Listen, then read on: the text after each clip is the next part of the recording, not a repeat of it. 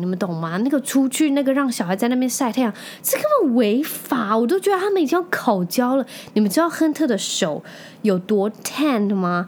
就他的那个手的那个肤色深的程度是香草妈妈。Hello，欢迎收听香草妇女日志，我是香草职业妇女克罗伊，你们可以叫我罗伊。这一周你们都过得好吗？克罗伊，我这一周一直觉得，呃，整个气压都蛮低迷的，呃，除了就是整个国际震惊国际的，呃，安倍晋三过世，然后他被枪击过世，然后就是在国外啊，丹麦发生了很多什么枪枪击啊、射杀、扫射啊什么的，就是整个社会。跟世界的呃动荡，就是觉得让人非常的不安，然后就是我觉得就一直在一个很低迷的气压里面，然后我觉得这一周我都是这样过了，我就觉得有点不舒服。然后其实有另外一件事情，大概在嗯一段时间之前，有一个朋友他有联系上我，然后。他，因为我们其实有很久一段时间都没有联系，不过就是会在脸书啊，或者是 Instagram 上知道哦，其实对方都过得很不错，这样子，就是那种呃不会见面，但是知道彼此近况的那种朋友。那他前阵子联系我，然后跟我聊天的时候，就是我们都是用打字，那他跟我讲到。他的伴侣，他的先生，呃，突然骤逝。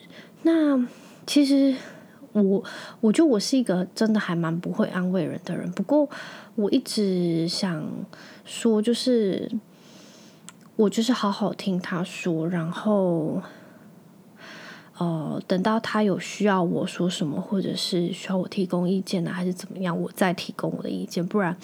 我希望，就是我希望我是一个好的听众，这样子，我做好这个工作，然后我也希望我能给他力量。然后，我觉得有时候你很难过的时候，你有一个人可以听你说，就对我来说，我觉得那是会让我觉得很舒服，然后很有安全感的。因为起码五个地方可以宣泄，因为毕竟这件事情其实很悲伤的，就是。我我我我真的是无法想象那个程度。那我不知道，就是他跟我讲完这件事情之后，然后最近发生的这一些事情，就是会不禁让我想到，我相信安倍晋三他在演说前在家里吃早饭的时候，完全不会想到等一下他就会离开。这个世上世界上，虽然他完全没有子女，不过透过报道我就知道，呃，他没有说到他跟他妻子非常的相爱。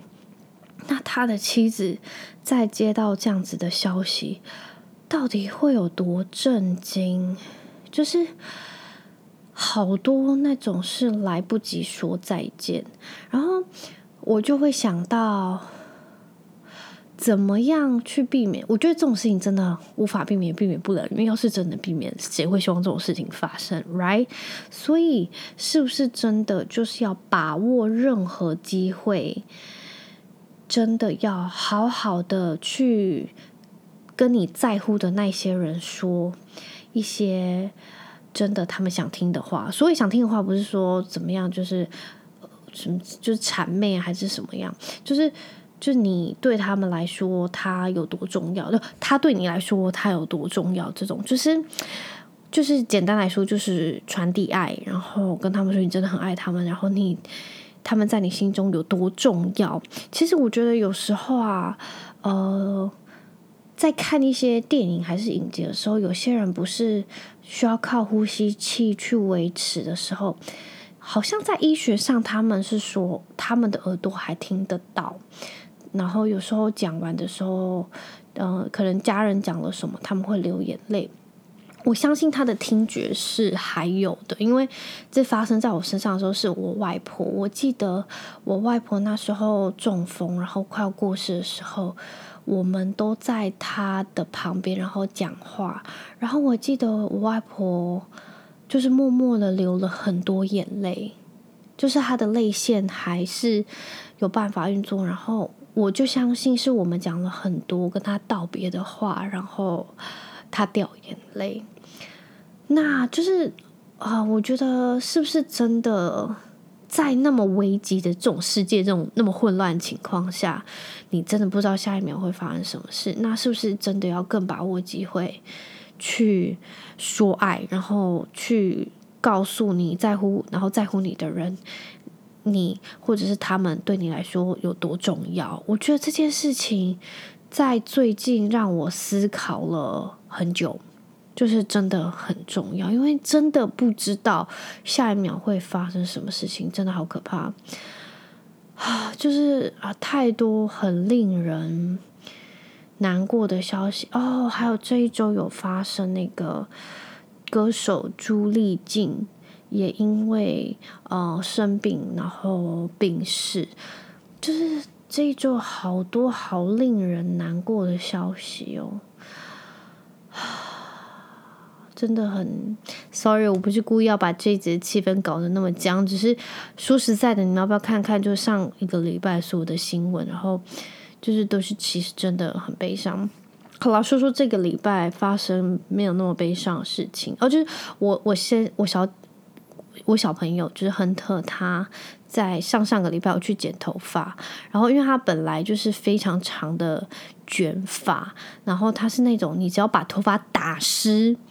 他的那种长发是可以到肩膀下面，就是到快到嘎子窝那边，就是很长。所以他呃一说要剪头发，我们都非常的震惊。那为什么他要说剪头发？因为我记得有有一次就是在房间的时候，我姐就拿着我。姐自己的手机在跟亨特聊天，他就说：“诶，那个亨特，你看你小时候的照片，好可爱哦，短头发的。”然后亨特听到他自己好可爱，他就非常兴奋，说：“我现在也要好可爱，我要去剪头发。”然后我们大家都非常的震惊。他们说：“你确定要剪吗？”他说：“对，我要剪。”所以，我隔天我就带他去剪头发。然后，因为他从来都没有剪过头发，而且他是那种很害怕坐上一个椅子，然后大家都要盯着他看，例如牙医跟看医生这种东西，所以要让他坐在一个椅子上，然后不动，让人家剪头发真的很难。所以，呃，当天我们就是我带他去剪头发的时候，他真的一坐下去就哭了。我以为他不会哭，因为他自己有决定好，只是他当天还是哭了，然后就是要认真的安抚，然后给他看他非常喜欢的 Doggy，他才比较冷静一点，然后有顺利剪完头发。然后我跟你们说，他真的剪完一个头发，像我真的像换了一个小孩一样，诶，他整个人清爽非常的多。虽然就是他长头发的时候，我都要帮他绑包头，就到底就是有多长，就是。我帮他绑头发，扎起来，这样子就会很就很干净利落。只是他剪完头发，真的是换了一个小孩，然后整个人变得很高，然后感觉年纪很大，就变成真的是一个大哥哥。哦，其实，嗯、我不会觉得他更像男生什么，但是我先生有跟我提到，他带他去公园的时候，有就是公园一些三姑六婆，一些就是要见人，他们就是呃看着我的小孩，然后说哦，这样剪这样才像男生啊。然后我先生说他当想很想揍爆那个阿嬷的，就是他的嘴脸，他说他真的差点一拳就要灌下去了。然后他当然有忍住，不过他就觉得这样真的非常不应该，就是不应该去用头发评断男女。虽然就是普罗大众女生就是很多长头发啊，然后男生都是剪头发，但是，嗯，我不知道，我只是觉得你不应该在小孩面前这样子说，因为。男生也是可以留长头发的啊，奇怪了，你那个你一个阿伯剪成那样，我都没有说你的，头发那么丑，我都没有说你，你凭什么要批评我的小孩啊？你 你以为你是谁呀，八婆？然后总之呢，我就觉得，唉，就是公园那些八婆，就是真的就是非常不可逆。总之，呃，我先生就跟我讲说，就是亨特听完的时候，他就是还是亨特我自己我去跟他们说，我是小男生，我是男生，I'm a boy。然后那些阿婆就住嘴。虽然亨特把头发剪完，就是大家都觉得他焕然一新。不过我还是很喜欢他长头发，因为我觉得非常有特色。然后就因为刚刚那个阿婆那样，我下定决心，现在开始就要帮亨特留长头发，长到腰，然后我要帮他绑辫子，然后在那个阿婆面前走来走去，或者我就要带亨特去接发，然后接那种金色、粉红色的，吓吓他。就到底报复心有多重？好啦，然后哦对，最近就是因为已经到了七月中了嘛，我已经快要正式回归职场了，我已经要快要从全职妈妈变成职业妇女。就我最近很多朋友在问，哎，你到底什么要回去工作？然后你会不会想念工作啊？巴拉巴。然后我想说，对我真的快回去工作，我会不会想念工作？我会想念工作，因为我很怀念自己在职场上的。呃，就是工作那种成就感。不过我真的实在不怀念早起，以及没有办法跟小孩一起睡午觉，因为跟小孩一起睡午觉真的很爽。All right，就是你们知道那种爽度，就是呃，我会跟 Freya 还有亨特一起睡，然后我会睡在他们中间，然后因为我睡觉的时候我非常习惯握着他们的小脚，然后所以他们两个睡，一个睡我左边，一个睡我右边，所以我会一手就握一只脚，然后。就好可爱，你知道吗？然后我是一个特爱闻小孩脚的人，所以就是他们的脚有一种魅力。总之，我就睡觉的时候握握着他们脚，我就会有一种安全感。然后我真的很就非常享受跟他们。睡午觉的时光，所以我我相信我回去一定会非常怀念睡午觉，因为你知道在公司睡午觉那个小时，OK，你吃饭半小时，吃半小时睡午觉，这很痛苦。因为好啦，我会睡在我们家，哦，不是我们家，我们公司的沙发，但是也是不像就你知道这家床啊，我到底想这样，我明明就假狼头喽。然后你趴在桌子，你就觉得你颈椎真的快断了。总之就是在公司无法好好睡午觉，就那个中间那个 break，就是真的会很想。就是真的骑车回家，然后睡五分钟也好，然后再骑 回来啊！我就想说，我现在我回去一定会非常想念睡午觉这件事。然后不知道诶，我要回去才知道。我只觉得实在是既期待又怕受伤害，因为毕竟八月一号是他的就是要上课的时候，然后是我回归职场的时候，就是在同一天。其实我有点难过，就是我前前阵子才跟老贾说，就是那一天就是我们要一起上课，我可以送他去上课，但是我没有办法去接他下课，我真的很难过，因为他的下课时间跟我下班时间完全不一样，所以我就会非常 sad，我可能就要去做一个人形立牌。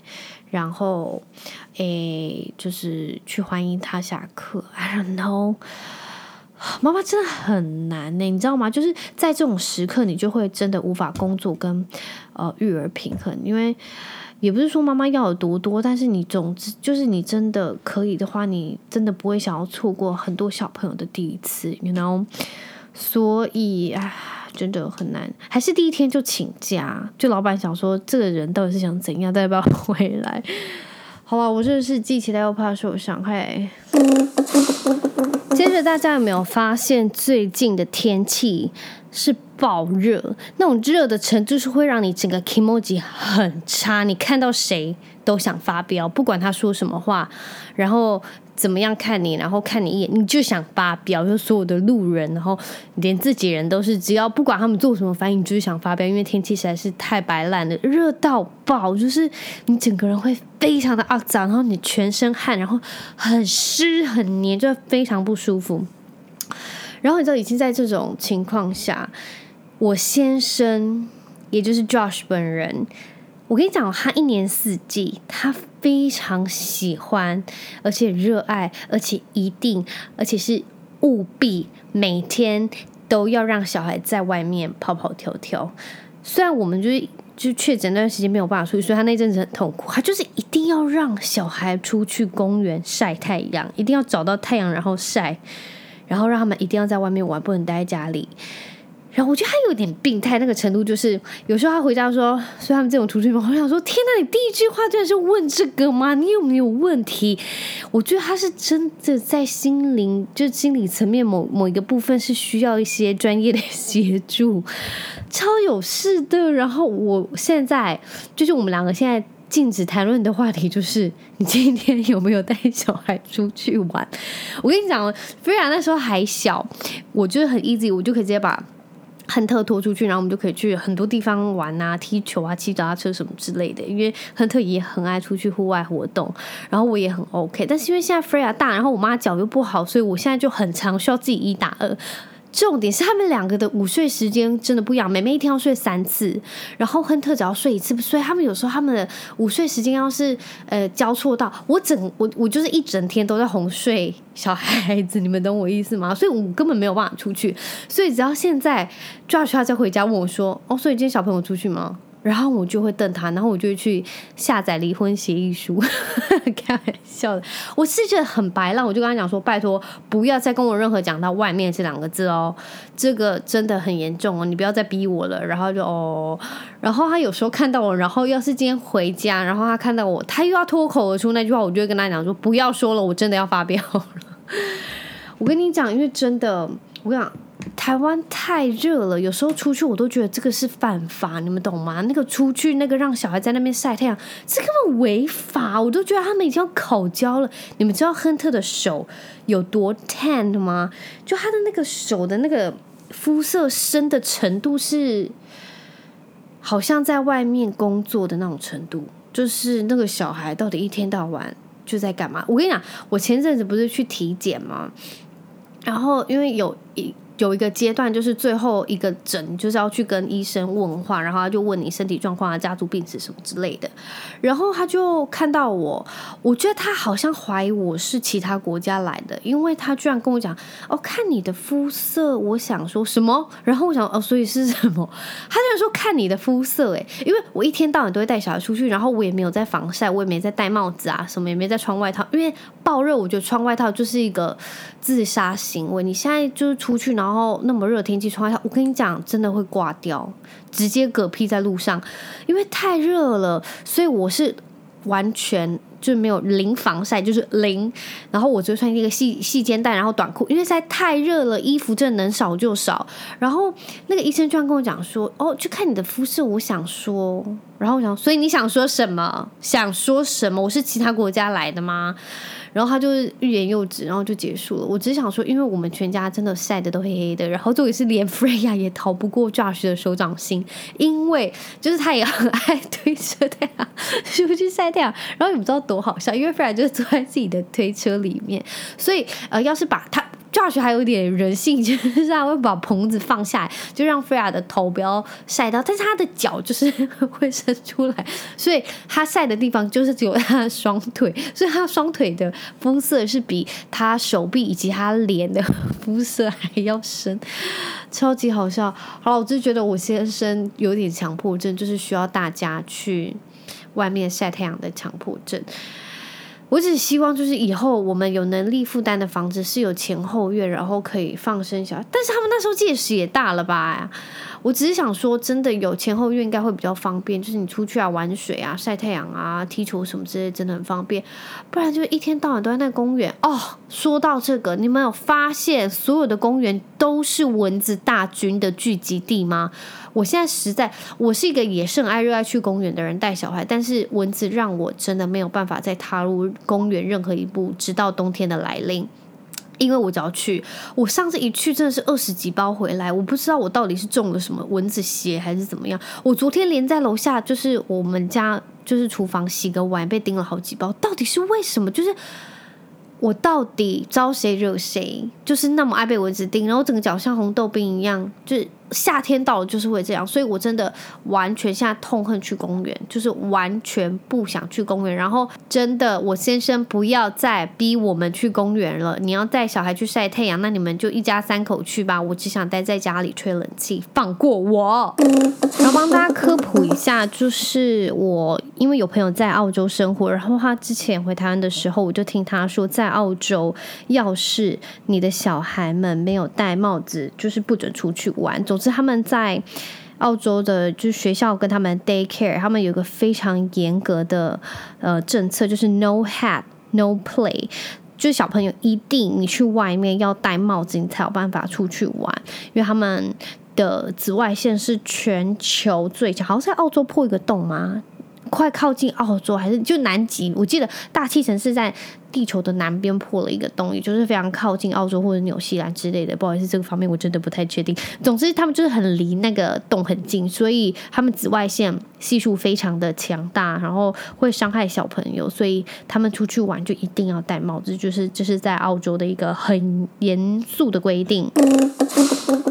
另外，这一周有一个很好的朋友是在美国，呃，我们在美国认识的他。这一周来拜访我，然后顺便来看小孩们。那因为我很久没有就是这样子聊天，好好的跟朋友聊天，然后聊以前发生的事啊。然后我觉得很好是朋友来家里，就是不用像去外面，你会很怕打扰外面餐厅的人，还有其他可能用餐的人，在家里就比较随性，然后空间也有，然后玩具也有，所以就比在外面更放松。所以整个过程我就觉得很。很开心，然后重点是在呃，我朋友来找完我之后的那个晚上，我就我不知道，我觉得应该是我都有讲到话，然后我有跟不是家人的人交流，面对面交流，然后聊天，我觉得我。整个人很舒坦，那种感觉就很像是你有千年的便秘，然后就是屎大出来的感觉。因为其实一整天全职妈妈，我觉得很辛苦的是，你除了跟你去买早餐好了，或者是 Uber 外送员有对话，里面店员有对话。其实你很少能够真正可以跟其他人好好的聊天，除非你有安排一些户外的活动，然后你可能可以跟其他妈妈聊天啊之类的，不然其实很少。你除非特别去安排，不然很少有机会你可以跟自己很好朋友，然后好好的讲话，好好的聊天，有一段不是只是照顾小孩子的时间。然后我就觉得，呃，那个晚上我发现我整个人好舒坦呐、我相信其他的妈妈应该也会有这样子的感觉，就是你跟你好朋友聊天完，然后整个人很舒坦的那个感觉，就是你面对面，就是很多朋友来拜访我之后，我那个晚上就会睡得特别好。这我觉得他真的是 cure 我心灵的某个层面。我觉得我可能虽然我一直就是声称我真的是。非常不擅长于跟人交流，然后我也真的非常懒惰。但是真正的，呃，让我可以非常顺心舒心的是，我真的很认真跟人家聊天，然后交流完的之后的 moment。所以我觉得人真的，人真的真的是群居动物，因为虽然你自己会很需要自己的 me time，但是。可以跟其他除除了家人，然后小朋友之外的人讲话、沟通、交流，我觉得对自己的心理层面的那个你，其实很有有很大的舒压的帮助，我觉得啦。然后呃，昨天晚上礼拜六，呃，我们有去一个。小朋友的 day 就是她是一个妈妈，然后约我们去他们家吃饭。然后爸爸也是纽西兰人，然后妈妈是台湾妈妈，然后另外一个家庭也是就是也是混血家庭，所以就是我们会有很多共同话题。然后在那个 day。的时候，我其实以前会非常紧张那样子的场合，因为我很怕没有话题啊，或者是呃，我很怕空气凝结、很尴尬那种那种 moment，所以我之前会有时候会很抗拒去参加那个场面。不过现在就亨特比较大了，他可以跟就他们的小孩玩，因为他们年纪是一样大，而且他们会一起去上同间幼稚园，可能还会同班，所以就是我。会放心很多，然后他们就也玩的很好，所以在那个时候我就可以很放心的跟其他妈妈交流聊天，然后爸爸交流聊天，我就觉得很，就真的是很舒压的一件事情。就像是我之前在其他的 episode 有讲到，我觉得当你真的有小孩之后。很像是开启了你的人际关系另一扇门，就是你现在看到其他的家庭，就是你会直接连接到哦，我们家也跟我们家一样啊，几个小孩啊，然后或者是他们现在几岁啊，大概几岁啊，然后读什么学校啊，然后他们喜欢什么啊，就是呃，我觉得这是你有小孩的时候，你开启了你人生呃，你人际关系的另外一扇门。其实我觉得这真的很有道理，因为。当你还没有小孩的时候，那些对你来说真的是一窍不通。除非你有自己的兄弟姐妹有小孩，你可能有帮他带过的经验。就像我姐，她跟我讲说，就真的是因为我生了小孩之后，然后她在家里帮我们带小孩，她可以非常轻而易举的去跟她朋友的小孩相处，然后他也知道怎么样跟他们相处，因为他有经验。然后就觉得听了有点感动。然后我觉得这真的是你。当你真的去跟小孩相处，或者你自己有小孩，真的是会开启了另外一扇人际关系的门。然后我希望就是，即便那些，因为我觉得我以前不是那种很排斥小孩的人，不过。有时候就是你去餐厅好了，还是你可能到捷运上，那有时候你会看到一些不友善的眼光，就是可能他们看到小朋友来啊，或者是他们吃饭的时候吵闹，那他们投于一些。是不友善的眼光，然后我就会想说，我觉得你就是我会自己心里就是骂了很多脏话，或是真的有可能骂出声之外，我会觉得很可惜，因为我觉得你只是还没有遇到，当然他们有可能就是本命黑，就是讨厌小孩。不过我觉得，要是你真的遇到一些呃你自己的小孩，或者是你可能你自己有去帮忙照顾小孩，你就会知道他们其实没有那么差，然后。我记得我印象很深刻是，呃，那时候我们飞英国的时候，然后我们在飞机上有遇到一个，呃，体型非常快的一个男生，然后他坐在我们前排斜前方，因为我们是第一排，因为我们有那个婴儿摇篮，因为那时候亨特很小，大概八九个月而已，所以我订那个婴儿摇篮让他在里面睡。那呃，我觉得非常可怕的是，就是我一上去，然后。我才刚坐下来，那个男生比我们早先进去那个机舱，所以他已经我们坐下来的时候他已经做定位。他转过来说是完全又等的，而且他还发出就啧的那个声音，就是他怎么那么衰，今天遇到那个小孩的感觉。然后我就有骂出来，我相信我不知道他有没有听到啦，只是我就是我就是刻意想要骂给他听，我好像我好像骂了什么什么 cunt，忘记还是什么什么 bitch 忘记了。总之，我就想让他知道。然后，虽然亨特中间，我不知道他有没有哭，诶，他好像没有哭，很夸张。他哦，我有喂他吃那个西普利明，所以他其实睡得很好。然后中间有一段时间是抱我奶头，没有塞到他嘴巴这样，所以有哭闹。但是。我不知道男男生有没有转过来看，但是整个过程中，我会因为那个人，我就会有点紧张。我想说，那个人一定在激巴我们的小孩，为什么在哭还是什么之类，就是就是很不友善。所以像那种不友善的眼光，就会让其他爸妈压力很大。例如我，虽然我已经会很很努力想告诉自己，就是不要在乎他们的眼光，然后尽量不要打扰到其他的人，但是小孩真的很难控控制啊。所以我觉得，要是。育儿环境更友善，然后多体谅的话，其他爸妈压力就不会那么大。就虽然他们也不是应该要这么做，不过我觉得要是能这样子的话，这个世界真的会更美好。相信我，因为有些人可能他们真的是不喜欢小孩，不过要是他们真的有跟小朋友相处过，他们一定会知道，他们其实没那么糟，只是有时候真的很 asshole。然后说到我们昨天不是有去参加那个就是晚餐朋友的晚餐聚会，然后其中有个小朋友就是他只要每次去亨特就会被他打，但所谓的打，我觉得他因为他真的很爱亨特，他妈妈跟我讲说他有时候在睡觉的时候还会说亨特，然后他妈妈讲说这个小孩太夸张了吧，到底，然后有时候他们要 say goodbye 的时候要回家，然后。因为亨特他不喜欢抱别人，但是那个男生都会想要跟他就是 hug goodbye，不过亨特都会说不要，然后他就会非常 sad。总之啊，那个小朋友非常喜欢亨特，然后他有时候玩到非常兴奋的时候，就会打亨特，或者是不如他意的时候就会出手，就会动手，然后亨特就被他打的该该叫，然后亨特也不会反击，只是他就会爆哭、痛哭、声嘶力竭哭叫我过去这样子，然后。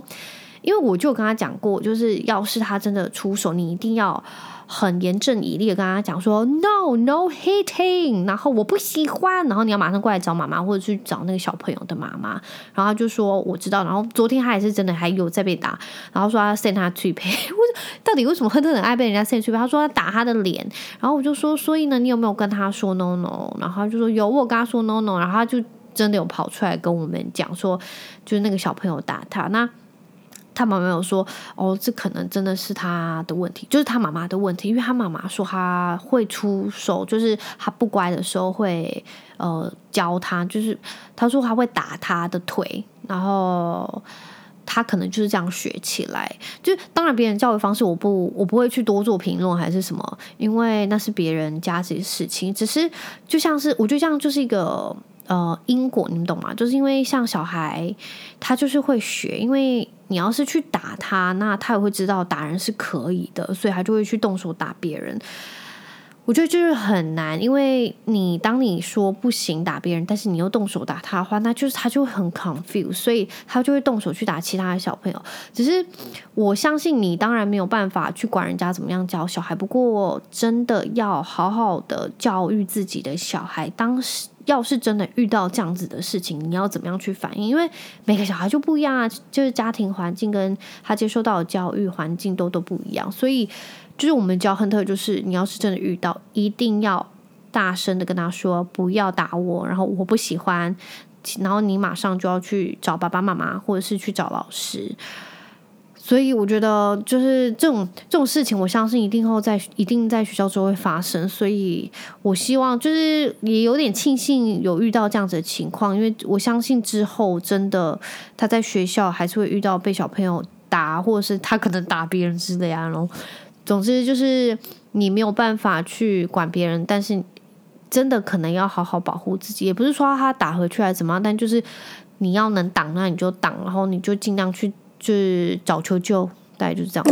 我稍早前不是有说到，就是因为有时候人会发生什么事情，我们都不知道嘛。你有可能突然下一秒就发生什么事，或者是你突然被诊断出你可能生了什么病，就你的人生就会变得非常黑暗。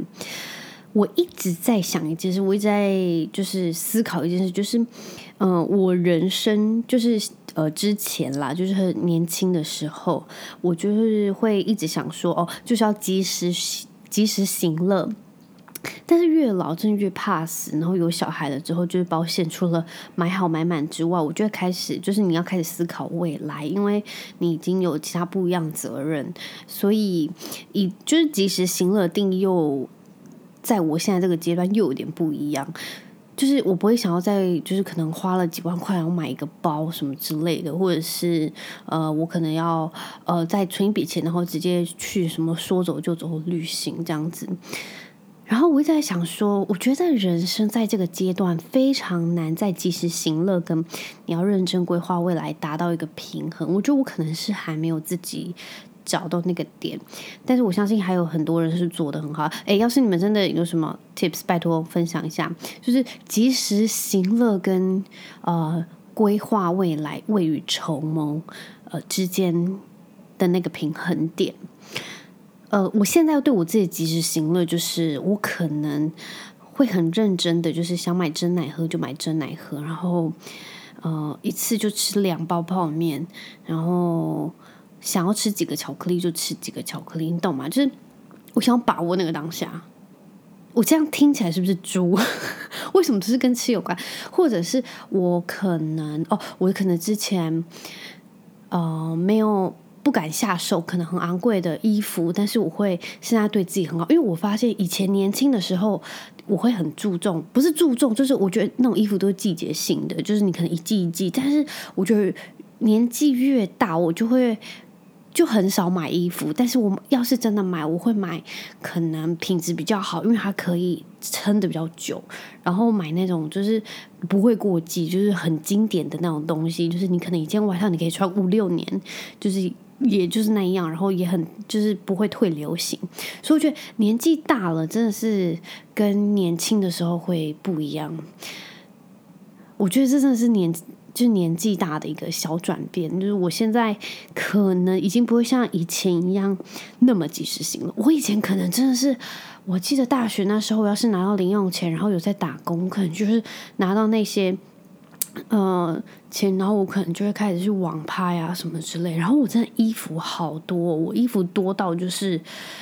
我有时候都会忘记我买了这些东西，然后随着现在，我这是清了好多衣服出去。就是有时候我把过季的呃，不是过季，就是哦，不是当季衣服收起来的时候，要是因为高雄很热，有时候你真的冬天衣服穿不到几件，我就只会拿那几件出来穿，然后其他那些冬天的衣服，我可能一两年、两三年，甚至四年我都没有穿到。然后我想说，那他们真的没有存在在我人生的必要，所以我就要把他们全部回收掉，去捐给其他有需要的人。然后我就发现，我真的之前那种消费方式会非常的害人，就是非常可怕，所以。到现在我真的很久没有买衣服，我多久？我最近买的一次衣服可能就是孕妇装的那个裤子，然后就是 top bra 这种东西，然后我也没有认真买衣服。然后因为你们知道最近不是报税吗？然后到了八，然后七月底八月之类就是会退税，然后我先生就跟我讲说，他拿退税的时候，他要拿一笔钱，然后我们两个要去买衣服。我想说，有必要规划置装费成这样吗？就是我们两个到底 有多不爱买衣服？因为我真的已经很久没有买认真的衣服了，就是我给自己的衣服，我发现真的是都在帮小孩买衣服，而且 Freya 的衣服我已经买到四岁了，是有事吗？亨特的我也没有，就是那么认真在帮他买，我觉得生。女儿跟男生真的不一样哎、女儿。我我觉得我之前没有那么认真的想要帮亨特买衣服，我就想说，真的是因为小孩长大速度很快，所以他太换衣服的速度也很很快。不过 Freya 就是生到女儿，我就觉得天哪，我一定要认真的就是帮她买衣服，因为女儿就一次，然后成长童年就一次，然后我就很认真帮她买衣服，然后买到现在已经四，就是买到四岁了，就是她的那个衣柜里面已经有到四岁的 衣服，非常的疯狂。但是我觉得这样也好啦，就是起码就是没有乱乱花钱，应该没有没有乱花钱吧？我相信这些在听的爸妈们，你们应该有做过一样的事情，OK？不要 judge 我，我相信对，就是你你们都有，好吗？好啦，就非常感谢大家这一周的收听。那礼拜一是一个礼拜的开始。哎，说到这个，你们觉得礼拜一是一个礼拜开始，还是星期日是一个礼拜开始？就是好像西方那边都觉得是礼拜日是一整个礼拜的开始的第一天。不过我不知道，我小时候都觉得礼拜一就是一个一整个礼拜的开始。众说纷纭喽。好啦，总之祝大家就是你们都有美好的一周。那我们就下周一再见喽，拜拜。